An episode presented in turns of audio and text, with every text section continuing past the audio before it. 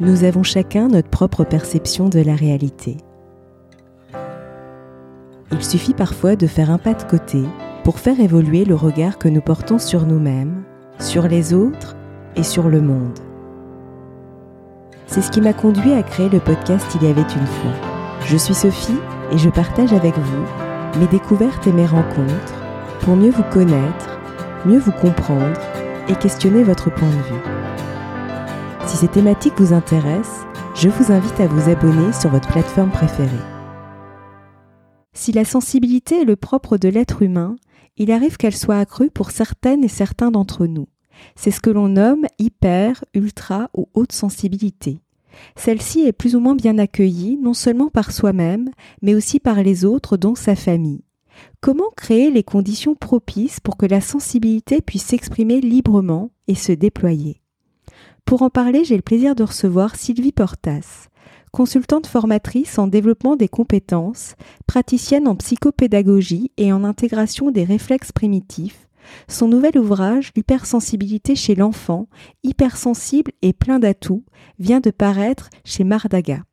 En mêlant conseils, exercices et données scientifiques, Sylvie y rassemble ses connaissances et son expérience pour s'adresser à tout parent ou professionnel de l'éducation dans le but de l'éclairer et de le soutenir. Grâce à ce guide pratique, votre voyage en compagnie d'enfants hypersensibles deviendra une expérience incroyable, pleine de richesse et d'intensité. Cet épisode s'adresse non seulement aux parents dont les enfants sont hautement sensibles, mais aussi aux personnes hautement sensibles qui ont été enfants avant de devenir adultes. Bonjour Sylvie et merci d'avoir accepté mon invitation. Bonjour Sophie, merci pour ton invitation. Alors, je suis vraiment ravie au passage de te retrouver dans le podcast parce qu'on a eu l'occasion d'enregistrer deux autres podcasts euh, sur le burn-out et l'un sur euh, et le deuxième sur les réflexes archaïques. Et donc, je mettrai de toute façon euh, les liens sous ce podcast. Mais en tout cas, je suis vraiment ravie de pouvoir échanger une nouvelle fois sur cette fois-ci une autre thématique qui est la sensibilité et plus exactement la haute sensibilité. Mais voilà, je suis vraiment ravie de te retrouver dans ce podcast. Merci. Alors, dans les grandes lignes, que signifie être hypersensible ou être hautement sensible, qui est finalement le synonyme? Si on avait à définir la haute sensibilité, ce qui n'est pas évident hein, finalement, euh, on, pourrait le définir comme une sensibilité qui se manifeste de manière beaucoup plus élevée, plus intense que la moyenne. Euh, c'est-à-dire qu'en fait, une personne hautement sensible va avoir une plus grande sensibilité aux stimulations euh, et de l'environnement et elle va avoir une réponse un peu plus forte. Euh, et la sensibilité, elle va passer par plusieurs choses. Souvent, c'est vrai, lorsqu'on parle de haute sensibilité, on va voir le prisme de la sensibilité en lien avec les, réactions émotionnelles. Or, euh, en tout cas, il est intéressant de voir combien la sensibilité élevée aussi peut se manifester par des sens euh, qui sont, je dirais, très en éveil et qui amènent justement aussi euh, euh, des réactions. Donc là, pour le coup, on va se relier au corps, hein, qui sont fortes et qui vont parfois provoquer justement des émotions fortes en réaction aussi. Souvent, on voit, on le définit comme quelque chose sous une base très psychologique, mais euh, dans la sensibilité élevée, j'aime beaucoup en tout cas croiser euh, le regard qui peut être fait aussi avec la philosophie, la sociologie, les neurosciences aujourd'hui qui nous apportent des éléments précieux euh, à ce sujet. La haute sensibilité, elle se manifeste par, par, par plusieurs caractéristiques. il est intéressant d'aller voir tous les, tout ce qu'a posé Hélène Aharon, psychologue américaine, hein, qui dans les années 90, je dirais, a mis un peu plus en lumière cette caractéristique et je précise bien en fait que la haute sensibilité n'est qu'une caractéristique, un trait de caractère. Euh, J'aime bien euh, euh, ce qu'évoque Boris Cyrulnik en disant que c'est finalement une signature. Très juste. Et pourquoi la sensibilité élevée peut-elle être vue comme un trouble ou au pire comme une faiblesse? Alors, euh, je dirais qu'il y, a deux choses. Il y a déjà le regard euh, que l'on porte collectivement, en tout cas que la société porte sur, ou la culture euh, porte sur la sensibilité. Et donc forcément sur la sensibilité élevée. On voit, avant il était bon d'être sensible, hein, dans, les siècles passés, être sensible, c'était vraiment quelque chose qui était valorisé euh, mis en avant. Et puis ensuite, avec les révolutions industrielles, eh bien, euh, euh, ça a un petit peu changé le, positionnement et le regard porté à la sensibilité. Et donc, par conséquent, les personnes qui manifestent une sensibilité un peu plus élevée, on, peut en avoir un regard plutôt, je dirais, négatif ou en tout cas qui qui provoque de la réaction parce que euh, on n'ose pas montrer euh, ses ressentis, ses émotions. Voilà. Donc, je, pense que tout d'une part, on a toute l'histoire de la sensibilité euh, qui a impacté la façon dont on perçoit la sensibilité.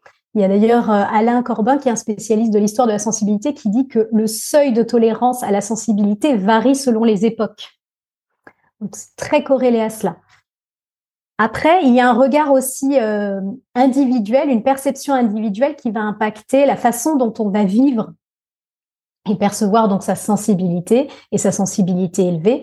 Et euh, c'est vrai que lorsqu'on a euh, des réactions plutôt intenses, que l'on ressent très fortement les choses d'un point de vue sensoriel et émotionnel, bien souvent ça amène des, réactions et des actions qui euh, qui peuvent euh, être complexes, pour lesquels on a besoin d'apprivoiser cette.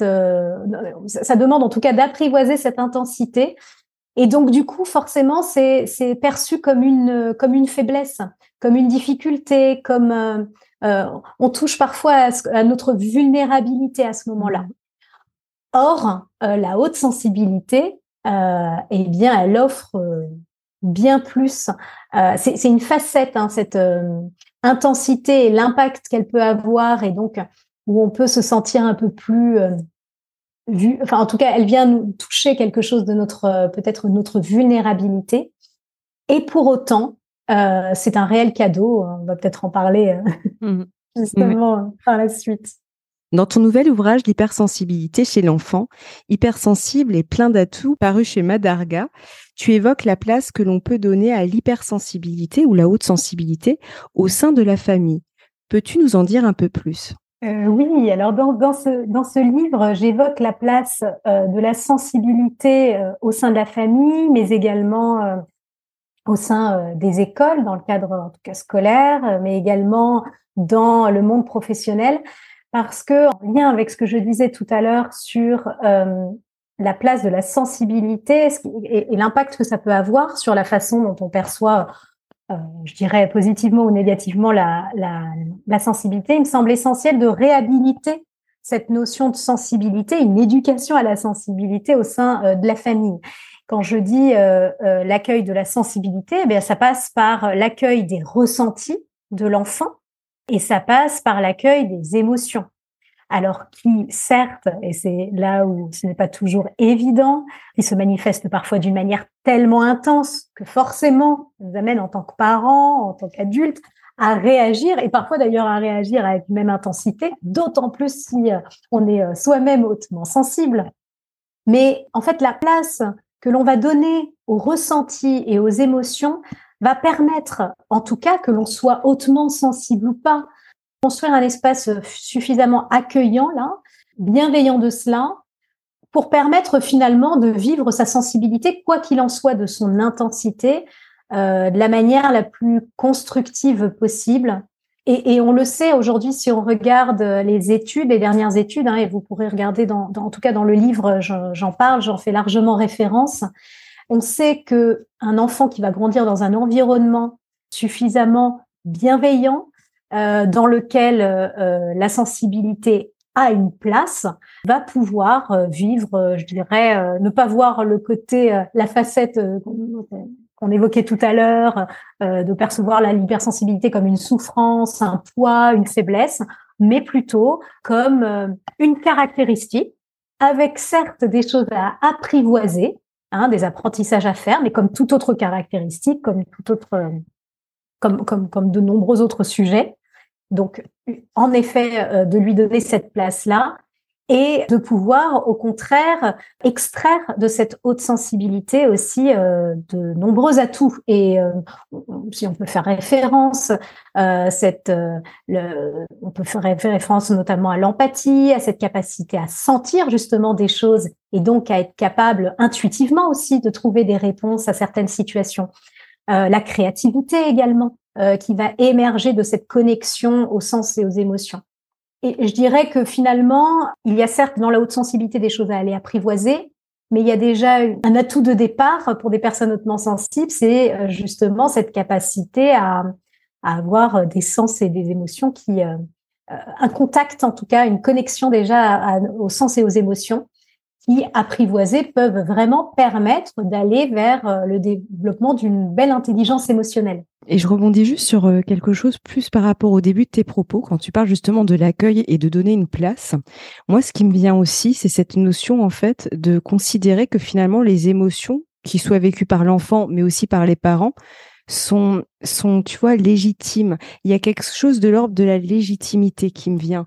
Mais, euh, tu vois, de dire bah en fait euh, de, tu vois parce que ce qui me vient c'est que parfois on peut minimiser je prends l'exemple bon c'est un exemple un peu cliché mais euh, mmh. par exemple quand es, euh, quand, quand tu quand tu pleures pour quelque chose tu vas dire mais c'est pas grave tu t'es pas fait mal ou c'est pas grave c'est tu vois on va minimiser et en fait mmh. quelque part je pense notamment pour l'enfant et là j'incrimine absolument pas les parents hein, c'est humain mais tu vois me dis pour l'enfant il peut très bien capter bah tiens finalement je pleure mais c'est pas grave donc il va minimiser ce qu'il peut ressentir que lui a pu perçu d'une manière beaucoup plus forte peut-être que ce que nous, enfin nous, je dis en tant qu'adultes, on se rend pas compte. Enfin, tu vois, cette, ce décalage en fait entre guillemets et qui est aussi valable pour nous les adultes parce qu'au final c'est pareil pour nous. Je veux dire, on a aussi, on, est légitime dans nos émotions, tu vois. Oui, clairement. Et euh, j'aime beaucoup l'exemple que, que, tu prends, qui est, qui est très concret et qui permet, en, en, effet, à ce moment-là, lorsque un enfant va évoquer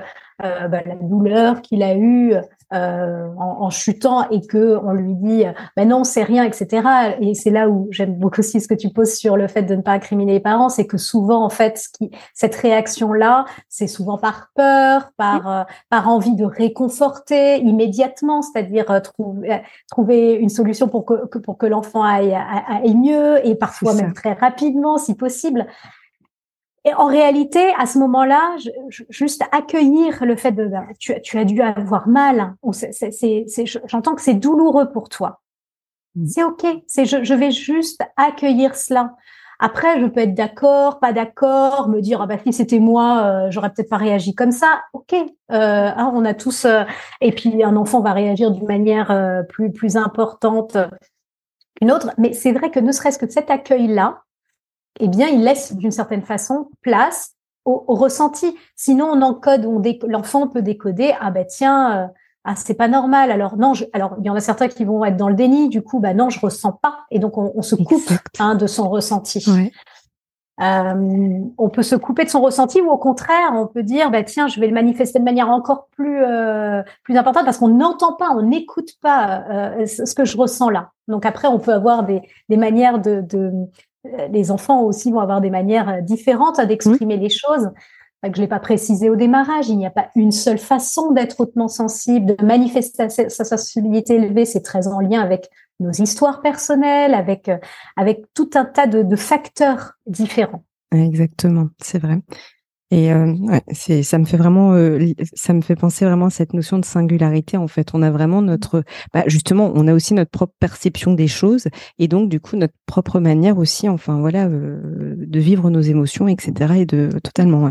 Il y a tout ce qui, ce qui est posé derrière aussi. Souvent, un enfant, enfin, il y a aussi toutes nos, nous avons déjà abordé plusieurs fois dans les précédents podcasts la notion de croyance ou en tout cas mmh. de, de perception des choses. C'est si je dis à mon enfant, euh, euh, euh, tu, as, tu as dû avoir extrêmement mal, est-ce que finalement derrière, je ne suis pas en train de l'encourager mmh. à se plaindre? Et puis surtout, si j'ai entendu régulièrement dans mon enfant soit fort, on montre pas ses voilà, il y, a tout ça qui se joue hein, dans nos manières aussi de réagir. Et... Ouais, c'est très juste. Et pourquoi est-ce si important de reconnaître l'hypersensibilité, de l'accueillir, de l'apprivoiser et de la valoriser? Alors déjà, euh, il me semble que nommer les choses permet de donner du sens. Euh, Et nommer les choses, c'est une première étape pour euh, déjà être dans l'accueil. Donc, le, alors c'est vrai que sur cette question-là et sur la façon dont on, euh, lorsqu'on parle de reconnaître l'hypersensibilité, finalement, euh, on pourrait se dire, hein, et je l'entends de plus en plus en disant, mais oui, mais j'ai pas envie d'enfermer euh, mon enfant ou j'ai pas envie de m'enfermer dans, dans, une étiquette, euh, de dire, bah, je suis hypersensible et ça, ça, ça me caractérise. Ce que j'entends pleinement et que je, je, je partage, l'idée n'étant pas d'enfermer dans une étiquette, dans un jugement, dans, dans quelque chose qui euh, qui ne, ne permet pas un espace de, de liberté pour cheminer, le fait de moi quand je parle de la reconnaissance là, c'est pas pour dire tiens, je reconnais que je suis hautement sensible et ça s'arrête là. En fait, c'est le, c'est le point de départ. Mmh c'est un point de départ vers une une identification, une, une meilleure compréhension de, de comment ça se manifeste de manière singulière chez soi ou chez son enfant. C'est le moment où ça va permettre un accueil, c'est-à-dire que si, si, si, si déjà je ne comprends pas ce qui se passe là, euh, je ne peux pas, je peux difficilement accueillir quelque mhm. chose.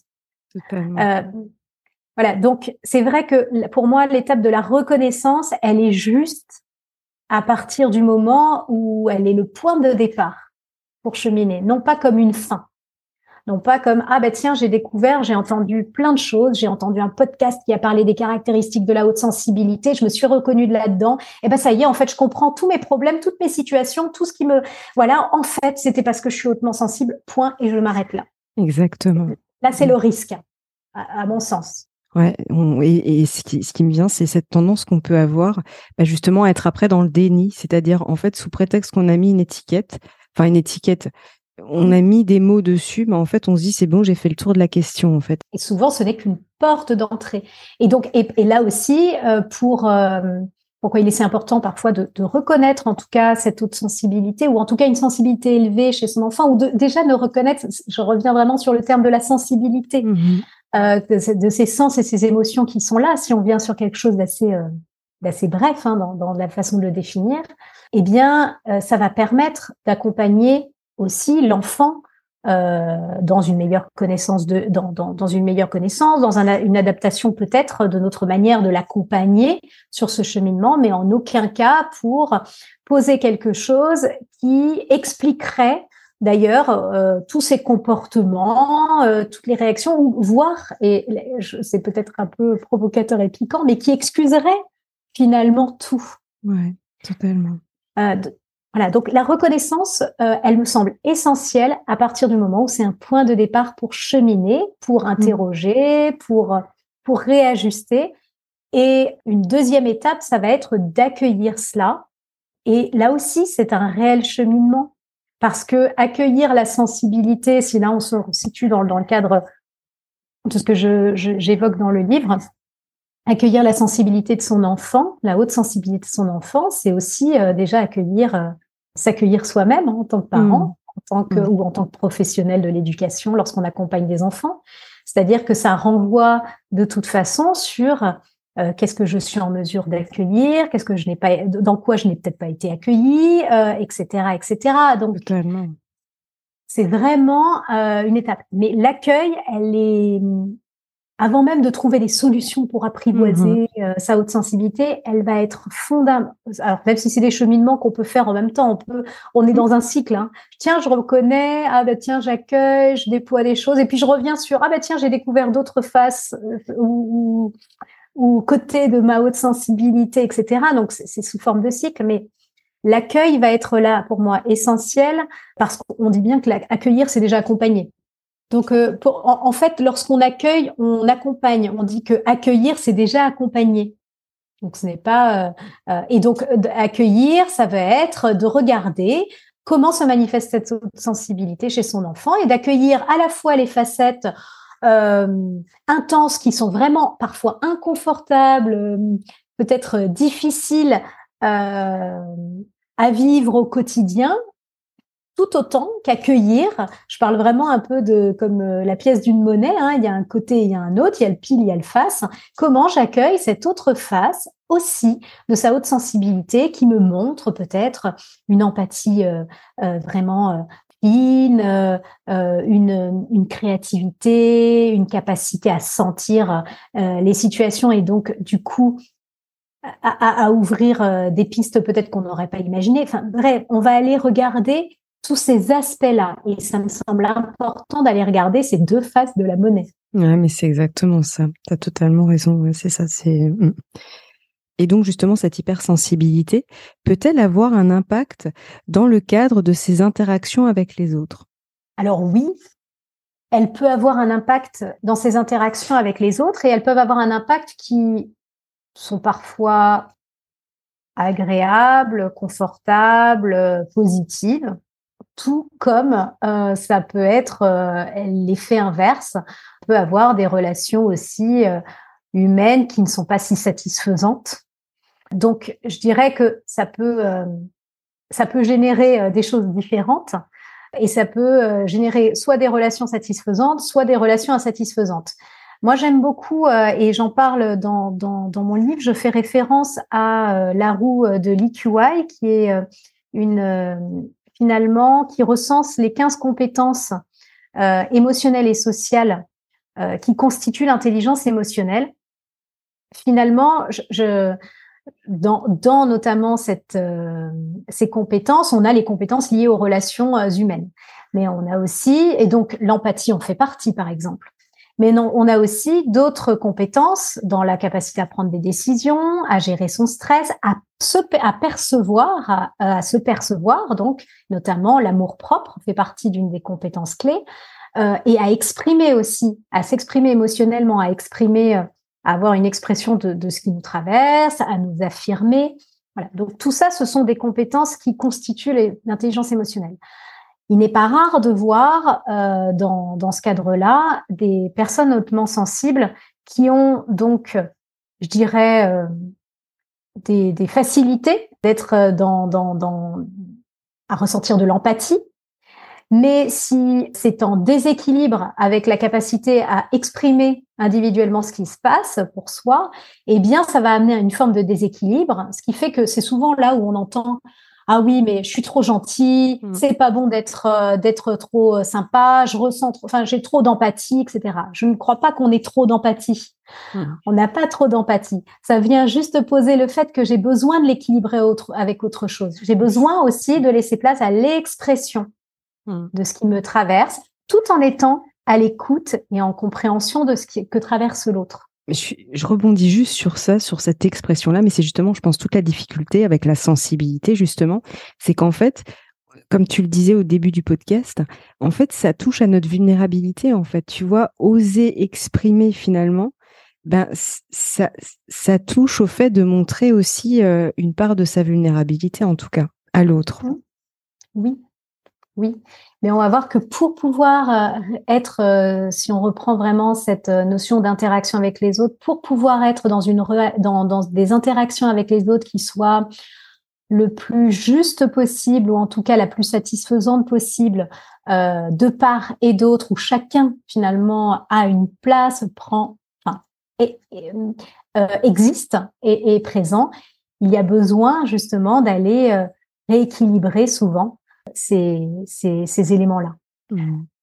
En, en, tout cas, à partir du moment où on assume quelque chose de sa sensibilité, qu'on a, et on en revient à cette notion de, de reconnaître, d'accueillir, et donc qu'on commence à partir de là à apprivoiser, hein, c'est, je dirais, ces zones de lumière, ces parts d'ombre et, mmh.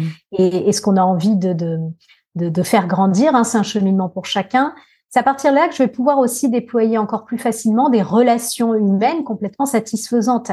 Et donc, les, les personnes, on, va en tout cas poser quelque chose de, de, de clair. J'entends parfois des croyances autour desquelles les personnes hautement sensibles sont forcément dans des relations difficiles, euh, sont forcément en prise avec des personnes euh, de type euh, pervers narcissique, etc., etc. Je, je, je, pense très sincèrement que, mais c'est voilà, ce n'est ce n'est qu'un point de vue plus. Non, les personnes hautement sensibles peuvent avoir des relations pleinement satisfaisantes et, et, et, et, et sans être en prise.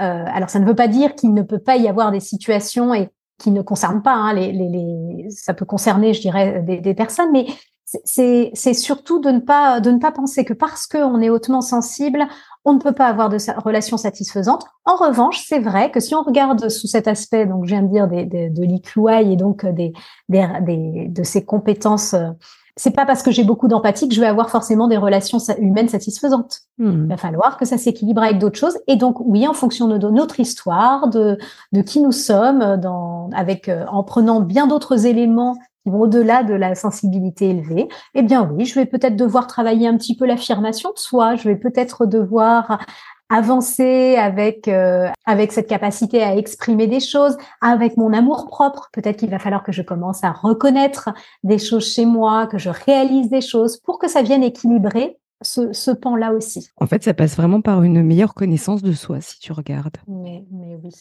Et euh, quels conseils aimerais-tu donner à nos auditeurs pour les aider justement à apprivoiser non seulement leur sensibilité, mais aussi celle de leurs proches? Alors, euh, comme, euh, comme on l'évoquait tout à l'heure, une première chose, c'est déjà d'être dans la reconnaissance de la façon dont se manifeste la sensibilité élevée, donc chez soi ou chez un proche, pour pouvoir ensuite être et avancer, je dirais, dans, dans, dans l'accueil de ces singularités là ça, c'est vraiment euh, une, une, première étape. Et puis, euh, pour apprivoiser, comme je l'évoque hein, dans, dans, mon livre, même si c'est destiné euh, dans un premier temps, ça s'adresse aux professionnels et aux parents qui accompagnent leur enfant. Finalement, je dirais, c'est, on peut faire le, le, même parallèle pour soi en tant qu'adulte, à savoir que il y a plusieurs choses. Il y a tout d'abord de prendre soin du corps c'est vrai qu'on aborde souvent, la, je disais tout à l'heure, la haute sensibilité sous un angle très euh, psychologique.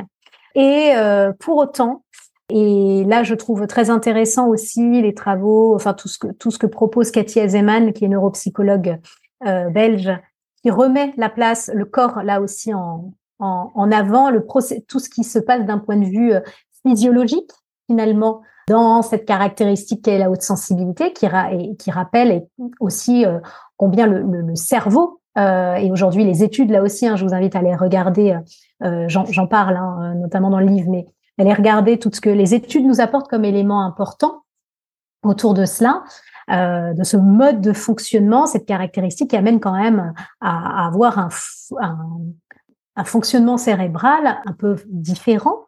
Et donc, forcément, ça veut dire repasser par le corps, prendre soin euh, de son sommeil, euh, prendre soin de, son alimentation. On voit combien, par exemple, si je prends juste un exemple très concret, le sucre peut être, ou la caféine, par exemple, vont être des stimulants euh, qui vont rajouter à ce système déjà euh, hypersensible, c'est-à-dire qui a déjà une réaction à tout ce qui est stimuli euh, assez, assez intense. Donc forcément, ça va rajouter, je dirais, de la stimulation. Et donc là aussi, si on prend euh, soin de son corps, il y a aussi tous les sujets liés aussi à prendre soin de son environnement. Si je sais que les lumières euh, ou d'être dans, dans, des environnements pardon trop bruyants, euh, ça va aller me déclencher, je dirais, euh, euh ben justement des sensations et donc des réactions euh, beaucoup plus intenses. Quel moment j'apprends à mieux me connaître? On en revient toujours à cette notion de mieux se connaître, tiens, je sens bien que quand je reste trop longtemps dans tel espace, dans telle situation, ça me surstimule finalement. Et donc, ok, euh, à quel moment je vais prendre en charge les besoins qui sont associés derrière.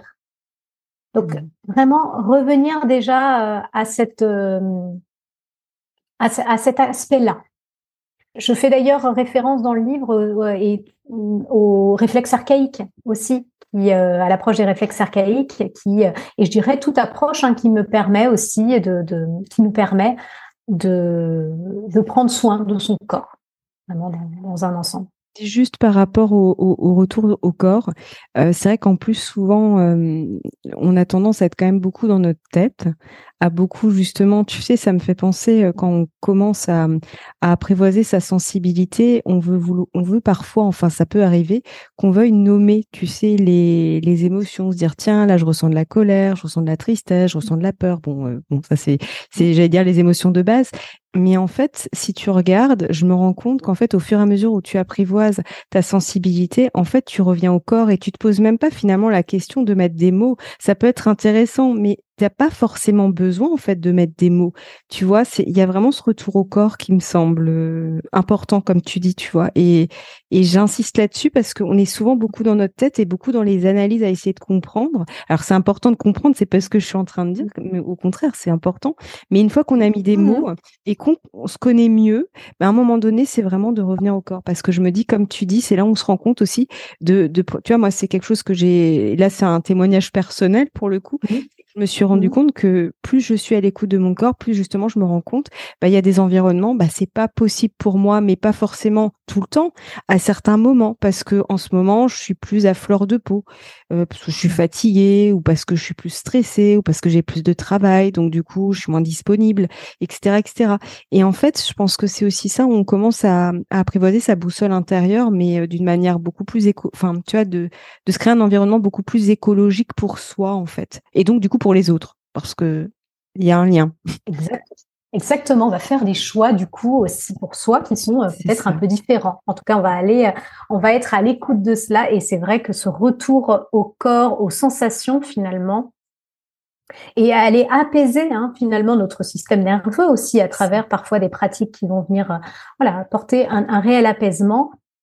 Eh bien, ça va permettre d'apprivoiser cette haute sensibilité et surtout après de la déployer puisqu'en fait ça va ouvrir d'autres d'autres d'autres champs des possibles. Exactement. Après, euh, sur un autre, s'il y avait un autre conseil, c'est ben, ok, prendre soin de son corps, prendre soin de son cœur, euh, de cet mmh. aspect, de toute cette part émotionnelle, et c'est là où tout ce qu'on a évoqué tout à l'heure hein, sur vraiment euh, prendre le soin d'aller développer toutes ces belles compétences qui sont euh, émotionnelles et sociales, que l'on reconnaît dans l'intelligence émotionnelle, dont l'empathie fait partie, mais pas que. Comme je disais, il y a des réels défis pour les personnes hautement sensibles hein, à aller peut-être, eh bien, justement, apprendre à, exprimer plus facilement euh, ce qu'ils traversent, ce, qui, ce traverse, à être en mesure plus facilement de de reconnaître euh, aussi toutes ses propres réalisations et aller euh, renforcer, je dirais, l'amour propre, l'estime de soi. voilà, donc en fait, ça va être là aussi de prendre le soin de faire un cheminement avec cela, pas à pas. Et, et je dirais, les situations se chargent de la vie, nous se chargent déjà euh, finalement d'amener mmh. des, des, défis, de d'amener finalement le, le fait de travailler telle chose ou tel aspect ou tel autre aspect donc voilà, donc en tout cas de continuer à avancer, il y a vraiment, euh, je dirais, aller équilibrer des choses à ce niveau-là, au niveau émotionnel. Et ça passe par euh, décrypter qu'est-ce qui me traverse. Tiens, quand je ressens ça dans mon corps, c'est de la colère, ok. Donc du coup, je, je l'identifie. Nous mm. n'avons pas les mêmes façons de, de ressentir, de faire émerger euh, nos émotions, etc. Donc une meilleure connaissance de cette de, de, cette grammaire émotionnelle pour soi. Hein, c'est pas, il n'y a pas de, de, de dictionnaire, euh, même si euh, il y a des choses très, euh, on, retrouve dans les émotions des choses qui peuvent être communes. C'est vraiment d'aller découvrir pour soi comment ça manifeste les choses. Et, et, je rebondis vraiment sur sur ce mot grammaire, en fait, cette grammaire qui est très personnelle. Et je trouve ça très joli parce que je me dis c'est exactement ça. Mm. C'est notre propre notre propre vocabulaire et notre propre grammaire. Et puis voilà, après, c'est prendre soin de, de, de, sa tête aussi, hein, prendre soin de toutes ses capacités cognitives. Euh, une personne hautement sensible et peut être très, euh, euh, je dirais, peut ressentir ce besoin d'être dans la créativité, d'avoir besoin de, de, faire des liens avec plein de choses. Donc, de quelle manière on, on offre, alors on offre si c'est pour par rapport à d'autres, de quelle manière, notamment, je, je prends l'exemple des, des les enseignants, euh, de quelle manière ils euh, on accompagne, on propose aux élèves, mais on peut aller au-delà de la haute sensibilité, hein, euh, ces, ces, espaces dans lesquels la créativité est présente, etc., pour aller aussi nourrir ces particularités-là, et puis aussi voilà, aussi apprendre à mieux se connaître sur tous ces, toutes ces, nous avions parlé une fois dans un précédent podcast de, ce qui pouvait être nos croyances limitantes, euh, nos biais cognitifs, enfin voilà, tout, tout, ce qui fait que euh, on a des, des, façons de réagir assez spontanément et donc de, là aussi hein, de cheminer par rapport à sa propre histoire et pas à pas, enfin pas forcément toujours dans, dans, une pression de dans une performance d'être d'être toujours meilleur, toujours. C'est pas du tout dans ce sens-là que j'évoque ce cheminement-là. Hein. C'est mm. vraiment dans, dans, un accueil euh, pas à pas de ce qui se présente. Par, rapport à l'environnement, là où euh, J'évoque aussi ce, ce, cette question de l'environnement. Je, la questionne aussi sur deux aspects, notamment dans le livre, au combien une personne hautement sensible a souvent besoin de se reconnecter à la nature, ou en tout cas se remettre dans, ce rythme naturel qu'offre la nature ou la, la, relation à, l'environnement naturel, qui vient hum, très spontanément d'ailleurs parfois apaiser, hein, euh, sans ces émotions intenses au même titre que prendre soin de l'environnement, nous en parlions tout à l'heure, éviter tous les stimuli différents, et notamment, euh, si on parle des écrans, ça peut avoir euh, un effet positif à certains moments. Donc, on fait le choix de les regarder parce que ça vide la tête, etc. À un moment donné, il y a aussi la barrière où ça devient encore plus stimulant et, et, ça vient et qui, pour, pour, chacun. Donc vraiment de prendre soin euh, aussi euh, et de prendre conscience de comment m'impacte euh, l'environnement dans lequel j'évolue et quand on est parent d'enfants hautement sensibles, de quelle manière j'observe ce qui se passe pour mon enfant. Si je vais au supermarché et que je vois quand, enfin, on y va ensemble et qu'en revenant, ben, en fait, c'est là, souvent il y a des, des moments de décharge. Bon, bah, ça me donne aussi des informations euh, de quelle manière je vais peut-être à certains moments éviter certains contextes, non pas pour euh, on peut pas tout éviter et puis parfois on a aussi besoin de se confronter à des choses. Hein, c'est vraiment pas dans ce sens-là que je, je, je le pose. Ceci dit, ok, euh, je vois que tel ou tel environnement peut l'affecter de telle ou telle façon. Une fête d'anniversaire en soi, c'est hyper agréable, tout le monde est enjoué, etc. Ça peut euh, devenir une journée compliqué à gérer parce qu'en fait, euh, saturation plus plus, euh, et au final quelque chose qui avait l'air, pour lequel euh, la famille était partie sur une super sortie où tout le monde va être heureux et content, etc. Bah, ça, ça finit en moment où tout le monde est saturé, personne n'en peut plus, etc. Mm. Donc, c'est juste d'avoir conscience aussi de ces impacts-là. Oui, exactement. Et quel serait ton mot de la fin pour clôturer notre échange? Eh bien, euh, spontanément, le mot de la fin qui me vient, c'est confiance. Confiance en soi, confiance en lui si, euh, si euh, on est là en train d'écouter ce podcast et qu'on est parent et qu'on se pose des questions pour son enfant. Et, et, comme, je, comme je suis bavarde, le mot de la fin, en fait, j'ai toujours envie de dire tout plein de choses, mais je dirais, euh, je, vais juste reporter une, une, citation qui vraiment est cadeau pour moi euh, d'un enfant de 6 ans et qui figure dans mon livre. Euh, cet enfant de 6 ans qui dit, mais quand je lui pose la question, mais c'est quoi la sensibilité pour toi? Il me dit, ben, la sensibilité, c'est dans le cœur et ça aide à rebondir. Voilà, donc vraiment, mmh. relions-nous à notre sensibilité, quoi qu'il en soit, euh, voilà, alors je parle même pas de haute sensibilité, je veux dire là de, de c'est ce qui fait le propre de l'être humain. Donc relions-nous à notre sensibilité et je pense qu'accompagner une personne hautement sensible ou s'accompagner soi-même, en tout cas, et avancer soi-même sur ce chemin-là, c'est en fait, c'est en fait d'aller euh, se reconnecter, se relier à cette sensibilité de, de, fond qui est là en nous, quoi. Je suis totalement d'accord avec euh, avec tes propos. Pour le coup, euh, je c'est pas pour valider ce que tu dis, mais pour le coup, je, je, partage ton, ton point de vue. Euh, en tout cas, un grand, grand merci pour notre échange, Sylvie. Vraiment, c'était un plaisir. Merci à toi, Sophie. Et j'invite les auditeurs donc à découvrir ton nouvel ouvrage L'hypersensibilité chez l'enfant, hypersensible et plein d'atouts qui vient de paraître chez Mardaga. Donc encore un grand merci, Sylvie. Merci. À bientôt. À bientôt. Si vous avez aimé cet épisode, n'hésitez pas à lui laisser 5 étoiles sur Apple Podcast ou un pouce sur YouTube. Et surtout, abonnez-vous sur votre plateforme d'écoute préférée pour ne manquer aucun épisode. Je vous souhaite une très belle journée ou une très belle soirée et vous donne rendez-vous la semaine prochaine. À bientôt!